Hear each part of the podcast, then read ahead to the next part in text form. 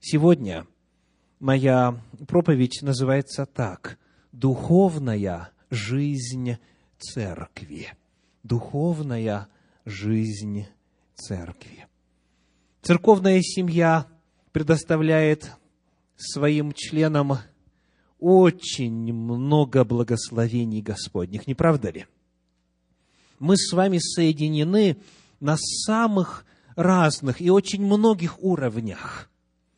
Если перечислять все благословения, которые Господь приготовил и дарит нам в контексте церковной жизни, нам не хватит сегодня времени. Мы можем сконцентрировать в рамках этой проповеди внимание только лишь на некоторых аспектах, на том, что я назвал духовная жизнь церкви. Что происходит в духовном мире, в духовном плане, в духовной сфере с теми, кто принадлежит к церкви. Какие духовные благословения приготовлены Господом для тех, кто входит в Божью семью. Вот об этом наша проповедь. Я убежден, что каждому нужно будет в конце ее принять для себя какое-то конкретное решение. Это истина Слова Божия не может прозвучать просто к сведению. Она может быть либо принята, либо отвергнута. И я буду обращаться в конце этой проповеди каждому из вас с призывом из Священного Писания. Итак, каковы же преимущества духовной жизни в церкви? Что Господь нам приготовил? Во-первых, церковь – это единственное место на земле, где возможно прощение грехов. Я повторю. Церковь – это единственное место на земле, где возможно прощение грехов. Категорично звучит, правда? Давайте проверим, так ли это. Послание к евреям, 9 глава, 22 стих. Евреям 9, 22 говорит, «Да и все почти по закону очищается кровью, и без пролития крови не бывает прощения. Если вы в это верите, я приглашаю вас произнести этот стих вместе громко вслух. Он на экране. Последнюю его часть. Без пролития крови не бывает прощения. Эта истина отражена на страницах Священного Писания от книги «Бытие» до книги «Откровения» уже в самом начале, для того, чтобы наши прародители Адам и Ева жили, должна была пролиться кровь. Необходимо было, чтобы невинное, жертвенное животное стало заместителем человеческой вины. Это и было началом церкви. Как мы с вами уже выяснили, в этом цикле проповедей «Церковная семья». Понятие «церковь» описывает народ Божий во все времена. И первой церковью была семья Адама и Евы на земле. Понятие «церковь» – это не понятие, появившееся в первом веке. Это общность людей, которая существовала на земле всегда. Без пролития крови не бывает прощения. Что же это означает на практике? Здесь же, в 9 главе послания к евреям, прочитаем в стихах с 11 по 14 очень важные слова об этом способе прощения грехов. Евреям 9 глава, стихи с 11 по 14. «Но Христос, первосвященник будущих благ, пришед с большую и совершеннейшую скинию, нерукотворенную, то есть не такового устроения, и не с кровью козлов и тельцов, но со своею кровью, однажды вошел во святилище и приобрел вечное искупление. Ибо, если кровь тельцов и козлов и пепел телицы через окропление освещает оскверненных, дабы чисто было тело, то кольми паче кровь Христа, который Духом Святым принес себя непорочного Богу, очистит совесть нашу от мертвых дел для служения Богу живому и истинному. Единственный способ очищения грехов – это пролитие крови жертвенного животного. Это единственный путь. Без пролития крови не бывает прощения. Ну и вот теперь вопрос. Почему бы тогда любому язычнику не пойти в хлев и, взяв животное оттуда, не заколоть его прямо у себя во дворе, таким образом совершив очищение своих грехов? Можно так было делать, согласно закону? Нет. Почему? Давайте посмотрим. Кто имеет право приносить жертву? Кто имеет право и где разрешено приносить жертву? В книге «Исход» в 12 главе, в 48 стихе ответ на этот вопрос звучит так – Исход 12.48. «Если же поселится у тебя пришлец и захочет совершить Пасху Господню, то обрежь у него всех мужеского пола, и тогда пусть он приступит к совершению ее, и будет как природный житель земли, а никакой необрезанный не должен есть ее». Кто только мог заколоть пасхального агнца, который и был способом снятия греха. Кто только мог приходить в храм и приносить жертву? Только те, кто находился в завете с Богом. То есть для того, чтобы получить прощение грехов, необходимо прежде сделать что? Завет с Господом заключить. Для тех, кто не в завете, нет возможности принести жертву.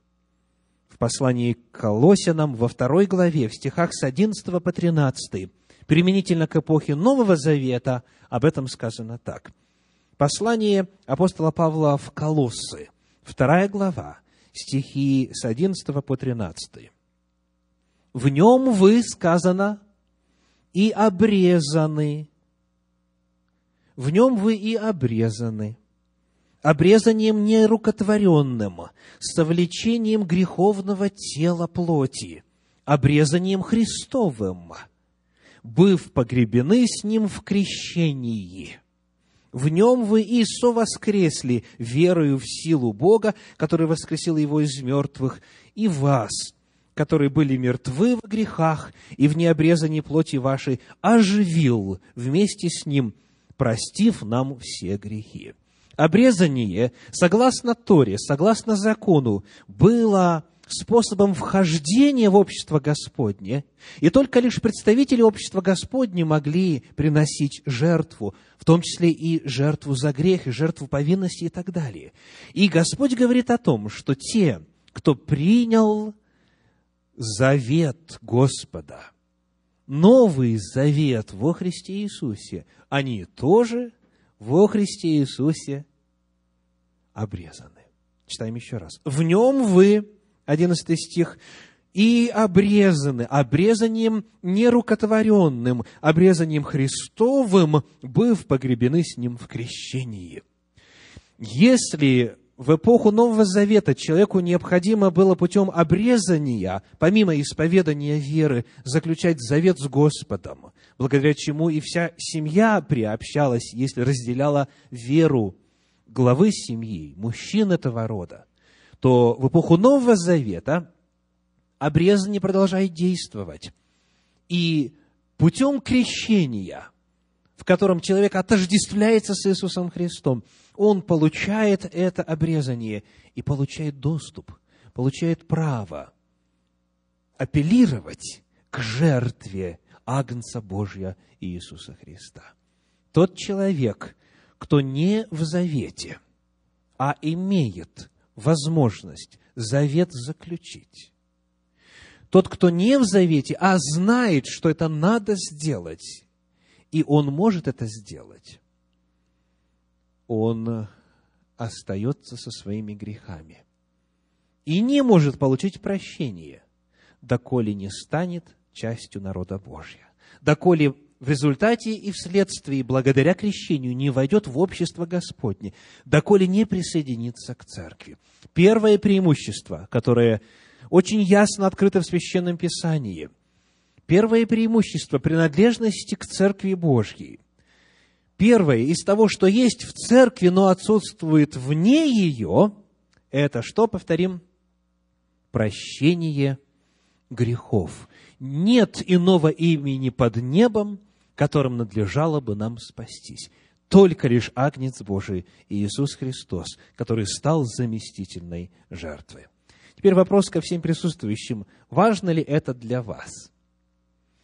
Важно ли для вас получить прощение ваших грехов?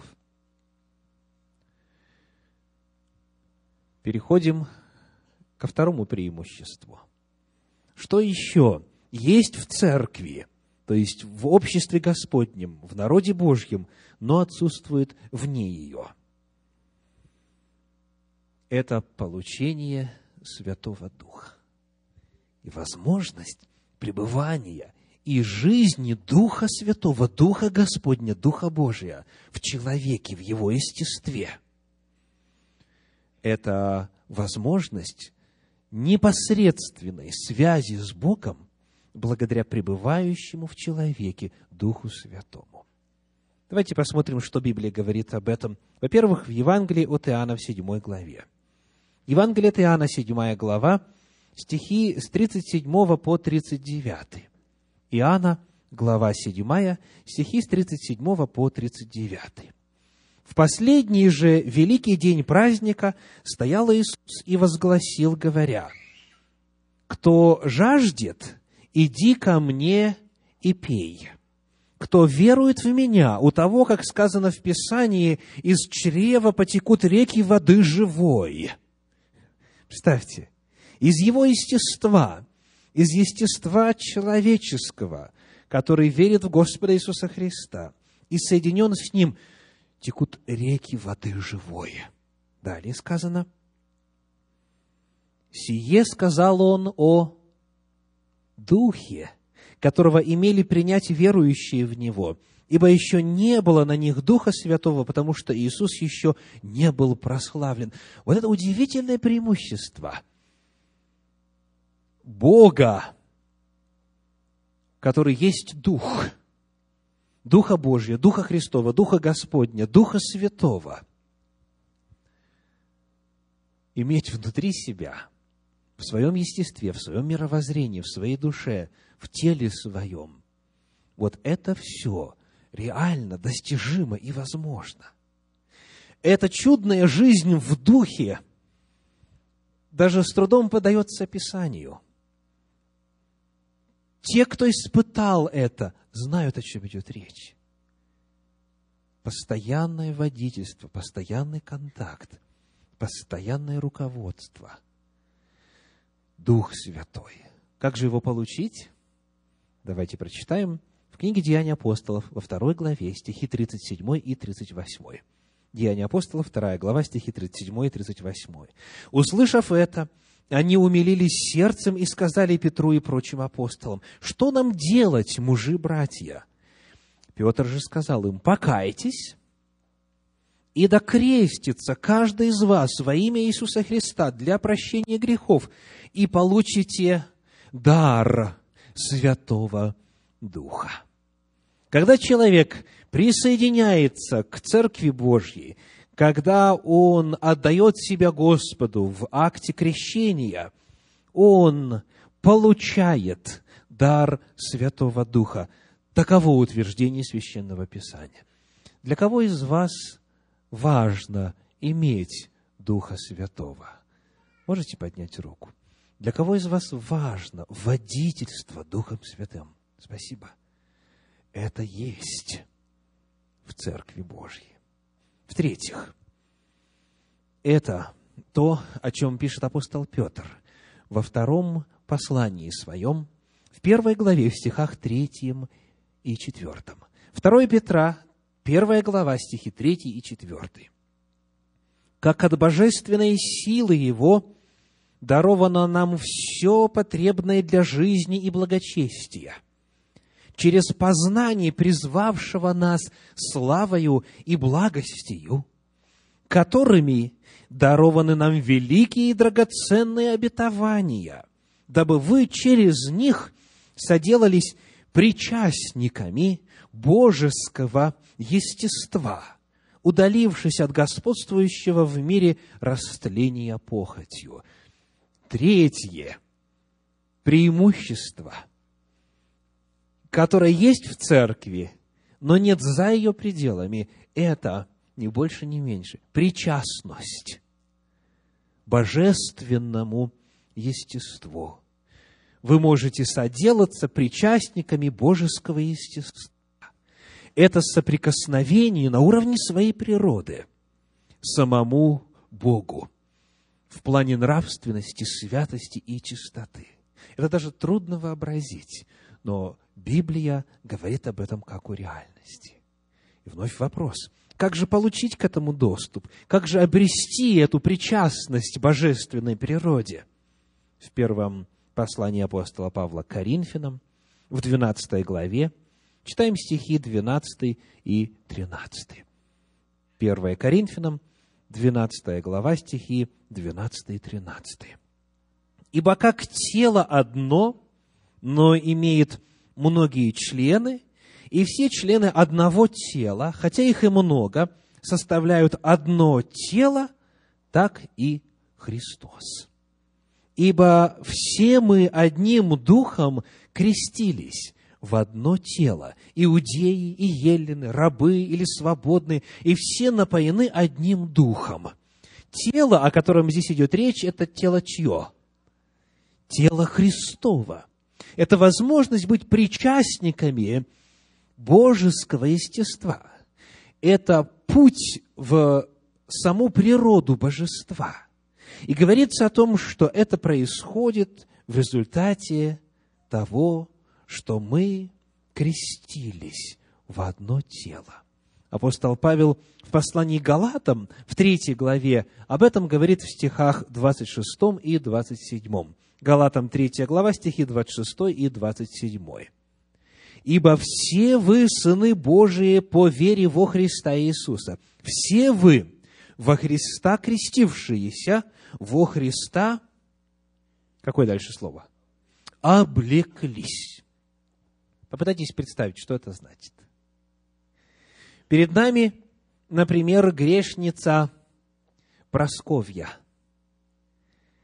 которая грешна, по многим причинам и в силу многих решений и действий, и слов, и мыслей в своей жизни. И вот она, вот такая великая грешница, благодаря крещению, скрывшись в воде купели для крещения, она этим самым актом во Христа облекается – это означает, что теперь в очах неба, когда небо смотрит на грешницу Просковью, небо видит кого? Иисуса Христа. Потому что она крещением во Христа облеклась. Теперь ее нет, она сокрыта в Боге. Она сокрыта во Христе Иисусе. Вот что означает причастность к божественной природе.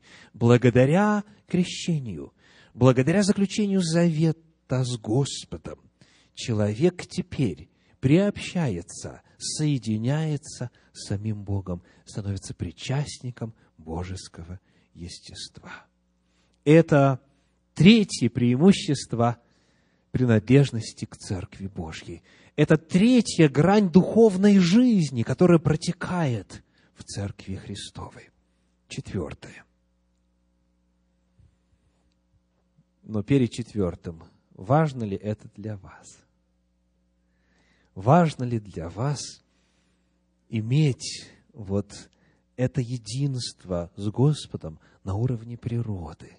быть причастниками божеского естества. Четвертый момент, который нам важно отметить. Это Божья защита от дьявола. Божья защита от злых сил, от демонов, бесов, злых духов.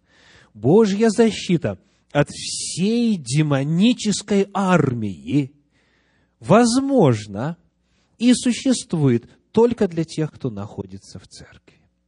Посмотрим, как об этом повествует Священное Писание. Книга пророка Захарии, третья глава, первые четыре стиха. Захарии, третья глава, первые четыре стиха.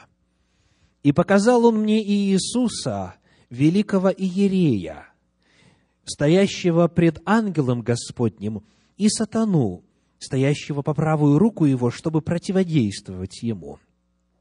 Делаем паузу в нашем чтении. Кто такой Иисус, великий Иерей?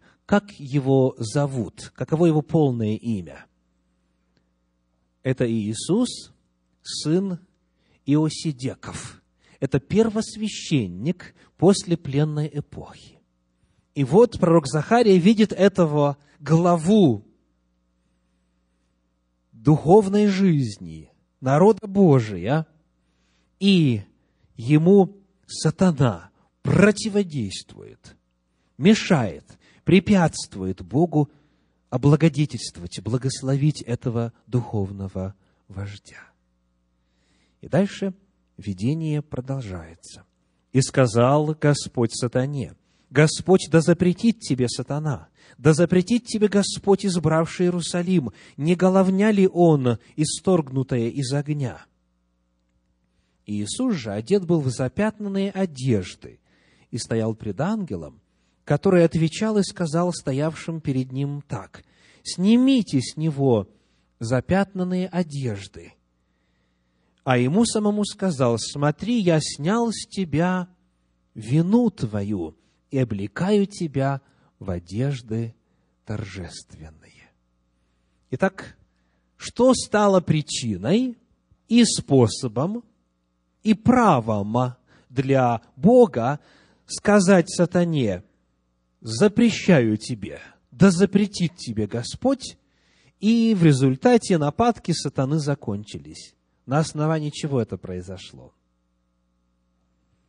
На основании снятия запачканной одежды, которая означает, согласно четвертому стиху, что?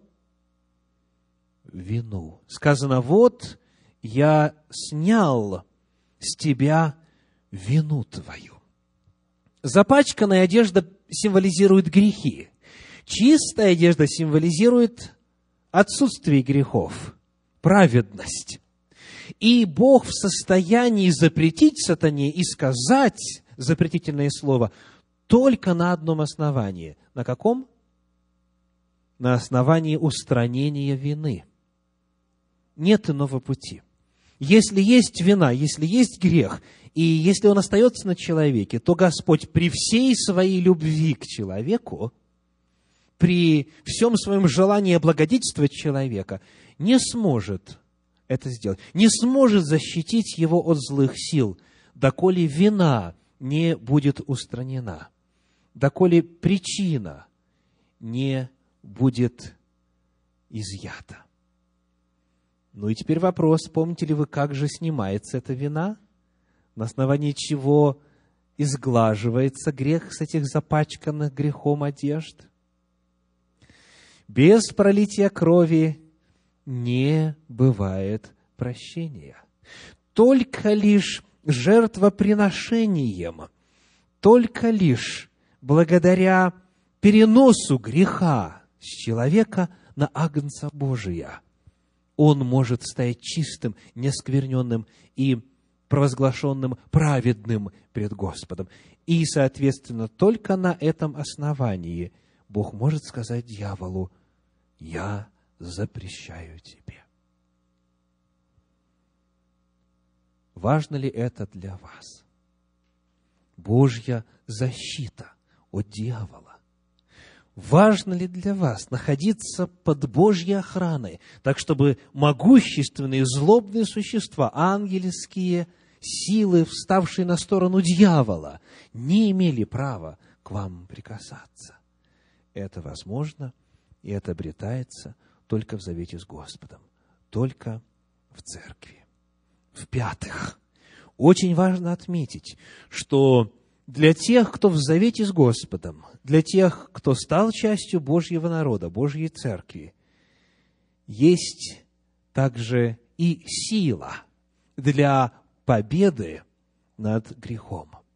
Не только прощение греха, не только снятие вины, но фактическая сила для преодоления конкретных проявлений греха в жизни человека.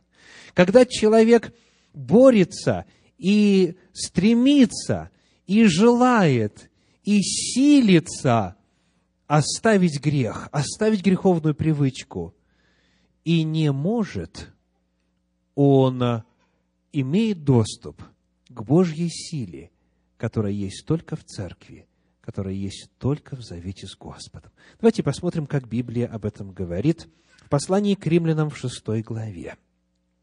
Римлянам шестая глава, стихи с третьего по седьмой. Послание к римлянам, шестая глава, стихи с третьего по седьмой. «Неужели не знаете, что все мы, крестившиеся во Христа Иисуса, в смерть Его крестились. Итак, мы погреблись с Ним крещением в смерть, дабы как Христос воскрес из мертвых славою Отца, так и нам ходить в обновленной жизни. Ибо если мы соединены с Ним подобием смерти Его, то должны быть соединены и подобием воскресения, зная, что ветхий наш человек распят с Ним, чтобы упразднено было тело греховное – дабы нам не быть уже рабами греху. Ибо умерший освободился от греха. В крещении человек обретает доступ не только к свободе от вины за соделанный грех, но и к силе, которая содержится в этом искупительном действии Иисуса Христа – он не только от вины за грех нас освободил, Он распял на Голгофе плоть греховную, то есть все страсти, все греховные влечения, все нечестивые мысли, то как раз, что и подталкивает и побуждает нас к греху. В Голговской жертве есть преодоление, есть победа, и даже над силой греха. И это удивительная, благая весть, которую, к счастью, многие из вас испытали на своем опыте. Те испытали, кто может сказать, что благодатью Христовою я, прежде раздражительная, по любому поводу, теперь абсолютно спокойна что бы ни происходило. Ибо я узнала в Священном Писании, что раздражение огорчает Святого Духа я узнала, что это грех, и попросила помощи и силы у Господа, поверив, что этот грех был преодолен и побежден и истреблен. Сама эта страсть, само это проявление на Голговском кресте. И теперь я уже три года как свободна от раздражительности. Вот что доступно в церкви.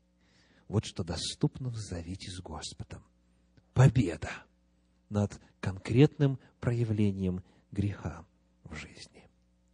В-шестых, в-шестых, только лишь в Церкви Божией, только лишь в завете с Господом возможен духовный рост. Расти можно только будучи, будучи частью тела. Тот, кто ампутировал себя от тела, не может расти. Он может быть, и сохранит какое-то время жизни, но все равно в конечном итоге умрет.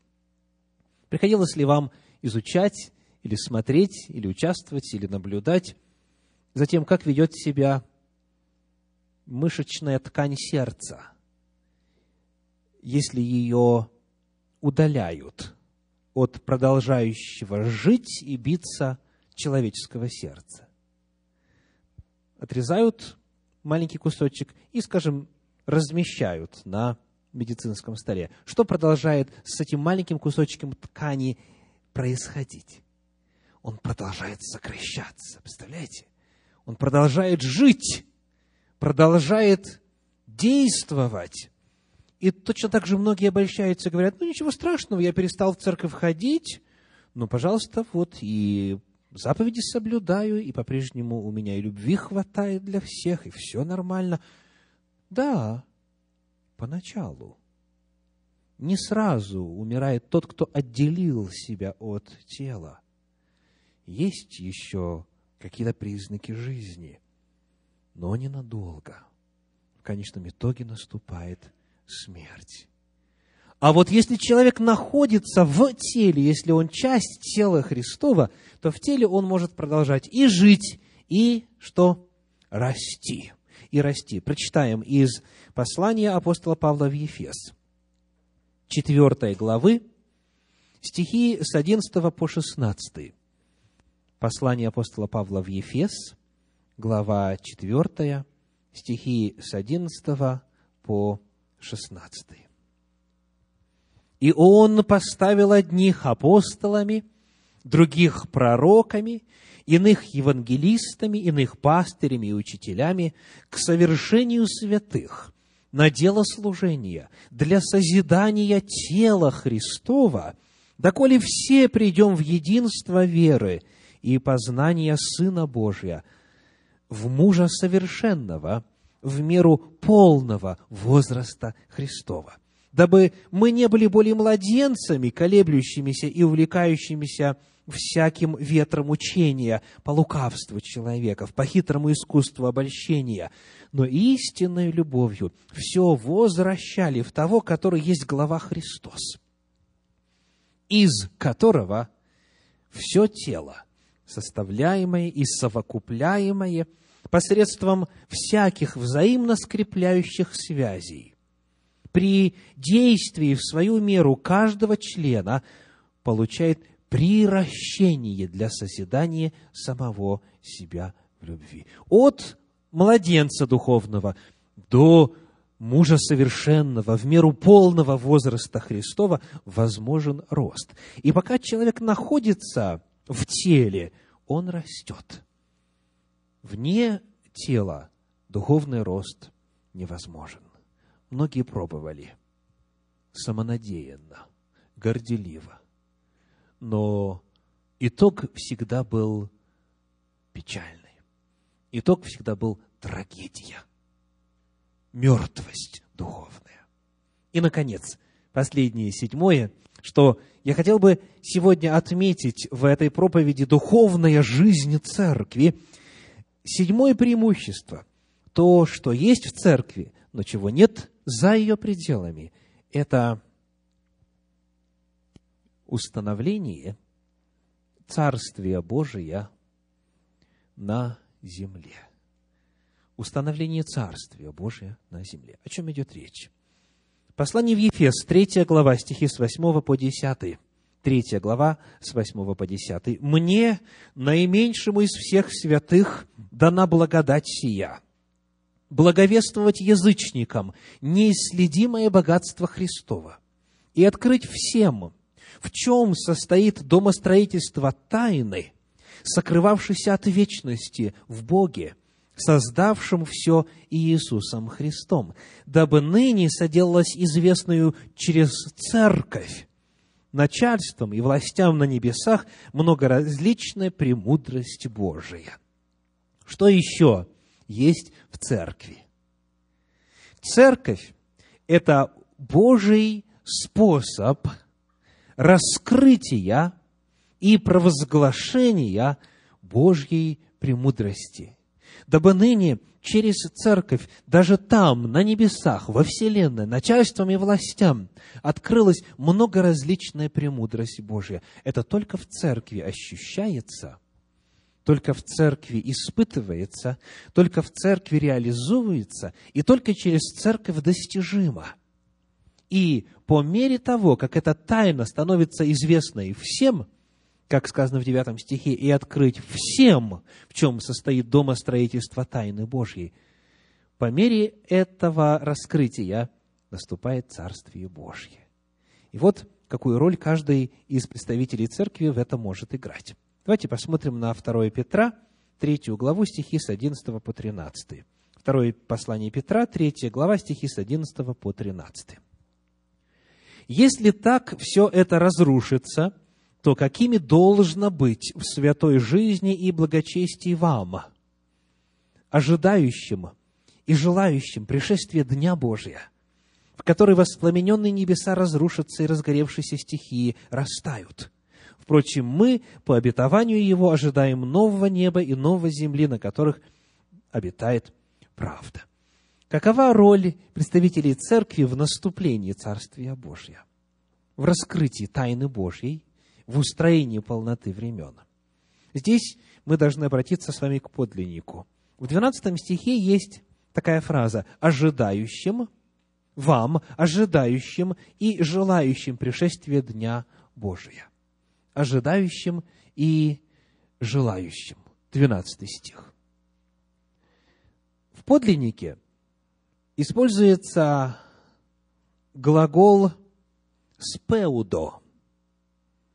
Вот там, где у нас сказано «желающим», в англоязычном переводе, который мы теперь видим на экране, какой глагол? Looking for, то есть ожидающим. И дальше. Что означает an hasting? Что это означает по-русски? Это не что иное, как греческое спеудо.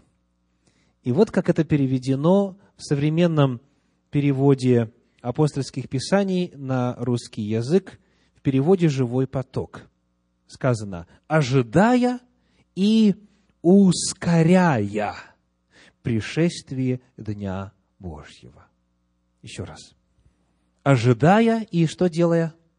Ускоряя.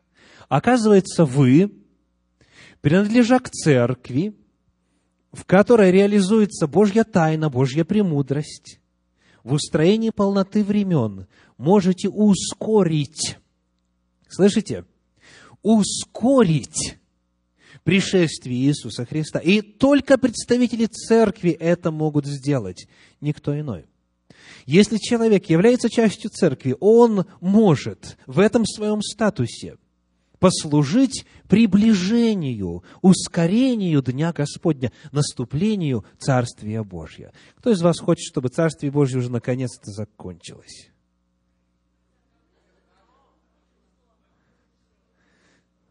Я рад, что вы правильно отреагировали. Потому что многие, многие ведут себя так, как будто они не желают наступления Царствия Божия. Как будто все, что надо, у них уже есть. Как будто цель уже достигнута. Как будто они уже на небеси со Христом Иисусом и ангелами Божьими почивают на лаврах.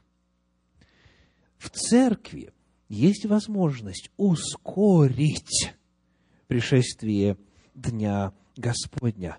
Если вы желаете, чтобы этот день наступил поскорее, пожалуйста, удостоверьтесь, что вы в церкви, потому что вы можете стать Божьими сотрудниками, соработниками, Божьими орудиями в достижении этой цели.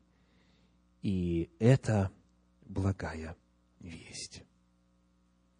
Вот семь преимуществ, семь аспектов, семь измерений духовной жизни, которые, согласно Священному Писанию, есть в церкви, но которых нет за ее пределами, которые есть у тех, кто заключил завет с Господом, так как Он установил, водным крещением, путем полного погружения в воду в сознательном возрасте. И теми у кого нет еще в опыте этого важного судьбоносного события. Давайте повторим. Что есть у церкви?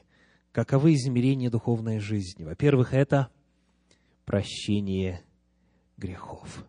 Во-вторых, получение Духа Святого. В-третьих, причастность божественной природе. В-четвертых, Божья защита от дьявола. В-пятых, сила для победы над грехом.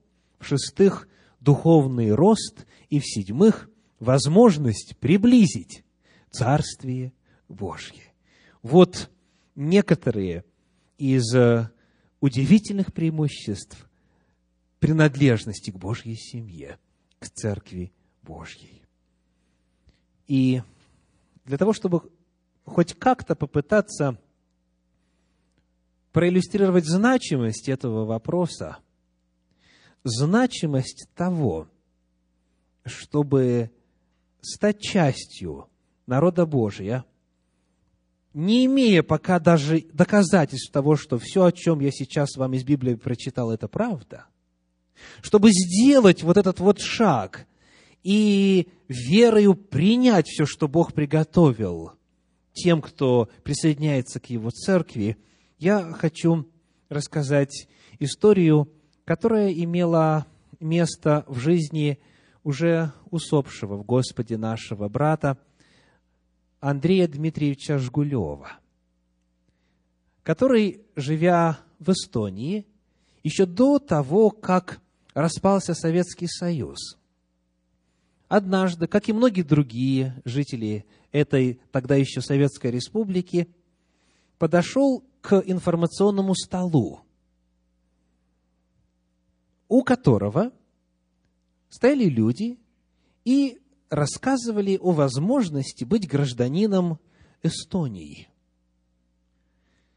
На них, естественно, многие смотрели странно. У нас есть уже советское гражданство. О каком гражданстве эстонском может идти речь? Во-первых, возможно ли это, и потом, какой прок будет от этого? Но, тем не менее, патриоты, которые этого желали, которого, которые этого хотели, в этих общественных местах подходили к указанным столам с информацией об эстонском гражданстве и получали там карточку, вот размера бизнес-карточки, визитки. На этой карточке было вписано, соответственно, их имя и так далее, и их имя было зарегистрировано в списках тех, кто вот эту всю акцию осуществлял. Когда Андрей пришел домой и рассказал семье о том, что у него будет эстонское гражданство, ну, а он, конечно же, не оттуда родом, как можно по фамилии Жгулев судить, а над ним, как рассказали мне дети, стали смеяться. Ну, какое эстонское гражданство? Кто тебе даст и вообще какой будет в этом прок? Тем не менее, тем не менее, несмотря на то, что он не эстонец, не знал языка, года через два, когда союз таки развалился, он получил письмо по почте с приглашением получить свое эстонское гражданство.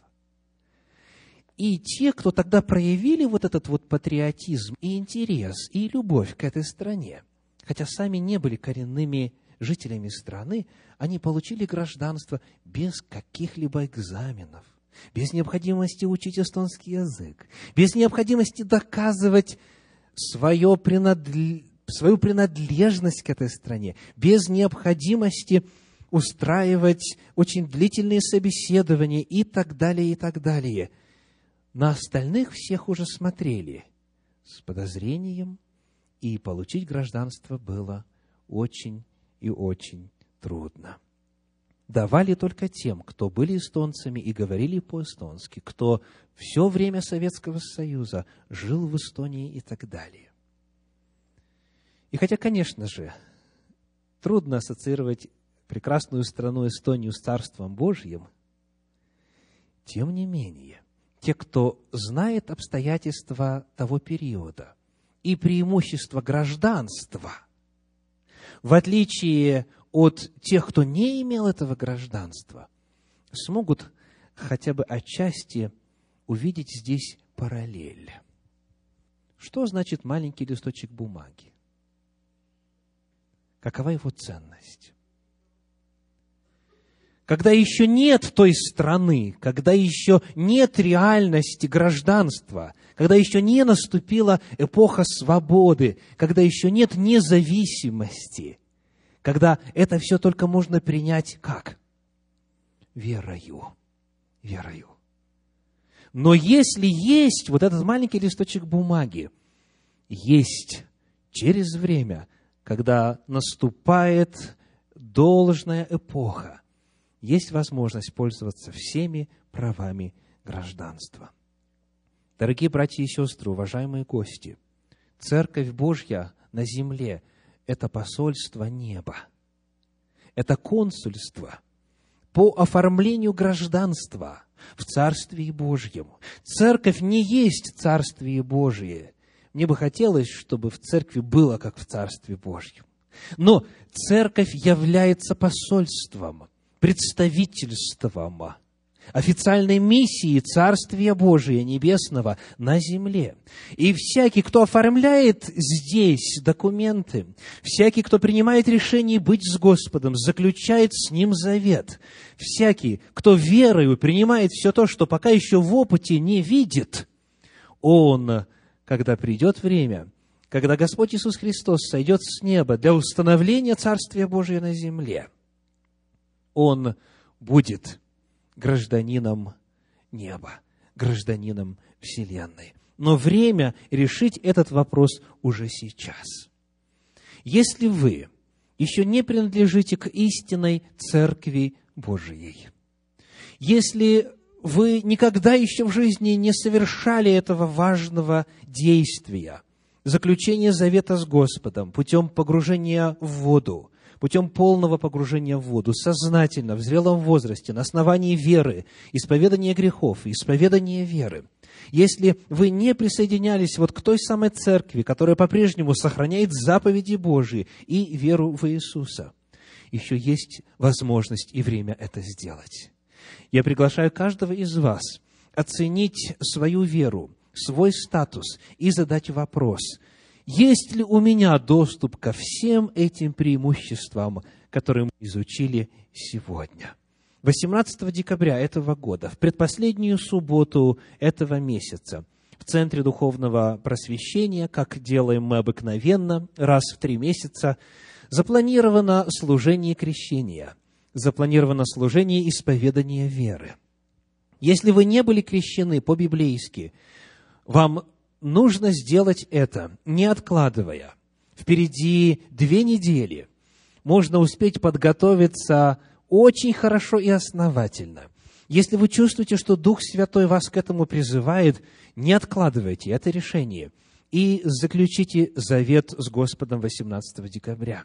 Если вы чувствуете, что со времени последнего заключения завета с Господом вы отошли от Бога, оставили Его, стали жить греховной, мирской, безбожной жизнью, вы можете обновить завет с Господом. В Священном Писании описывается возможность многократного заключения завета с Господом путем обновления его в водной купели. Если вы крещены в зрелом возрасте по Библии и никогда от Господа не отходили, но узнали здесь, в Центре Духовного Просвещения, новые грани истины Божьей и приняли их в свою жизнь, об этом, как говорит 10 глава послания апостола Павла к римлянам, необходимо вслух засвидетельствовать. Если сердцем веруете, необходимо устами исповедать и засвидетельствовать ко спасению. Все это мы планируем сделать 18 декабря этого завершающегося 2010 года. Я желаю этой проповедью сегодня побудить каждого из вас к анализу. Там ли вы? В том ли месте вы находитесь, соответствует ли ваш статус тому, что могло бы быть со всеми этими семью благословениями и преимуществами. И приглашаю вас воспользоваться очередной возможностью, которая предстоит через две недели для того, чтобы, если что-то нужно, исправить. Потому что кто не в церкви, кто вне народа Божия, кто вне завета с Господом, тот, к сожалению, при всей Божьей любви к Нему не может пользоваться всеми изученными нами сегодня благословениями. Но Господь ждет, Он любит вас, Он зовет. Придите к Нему и заключите, обновите завет с Ним. Аминь.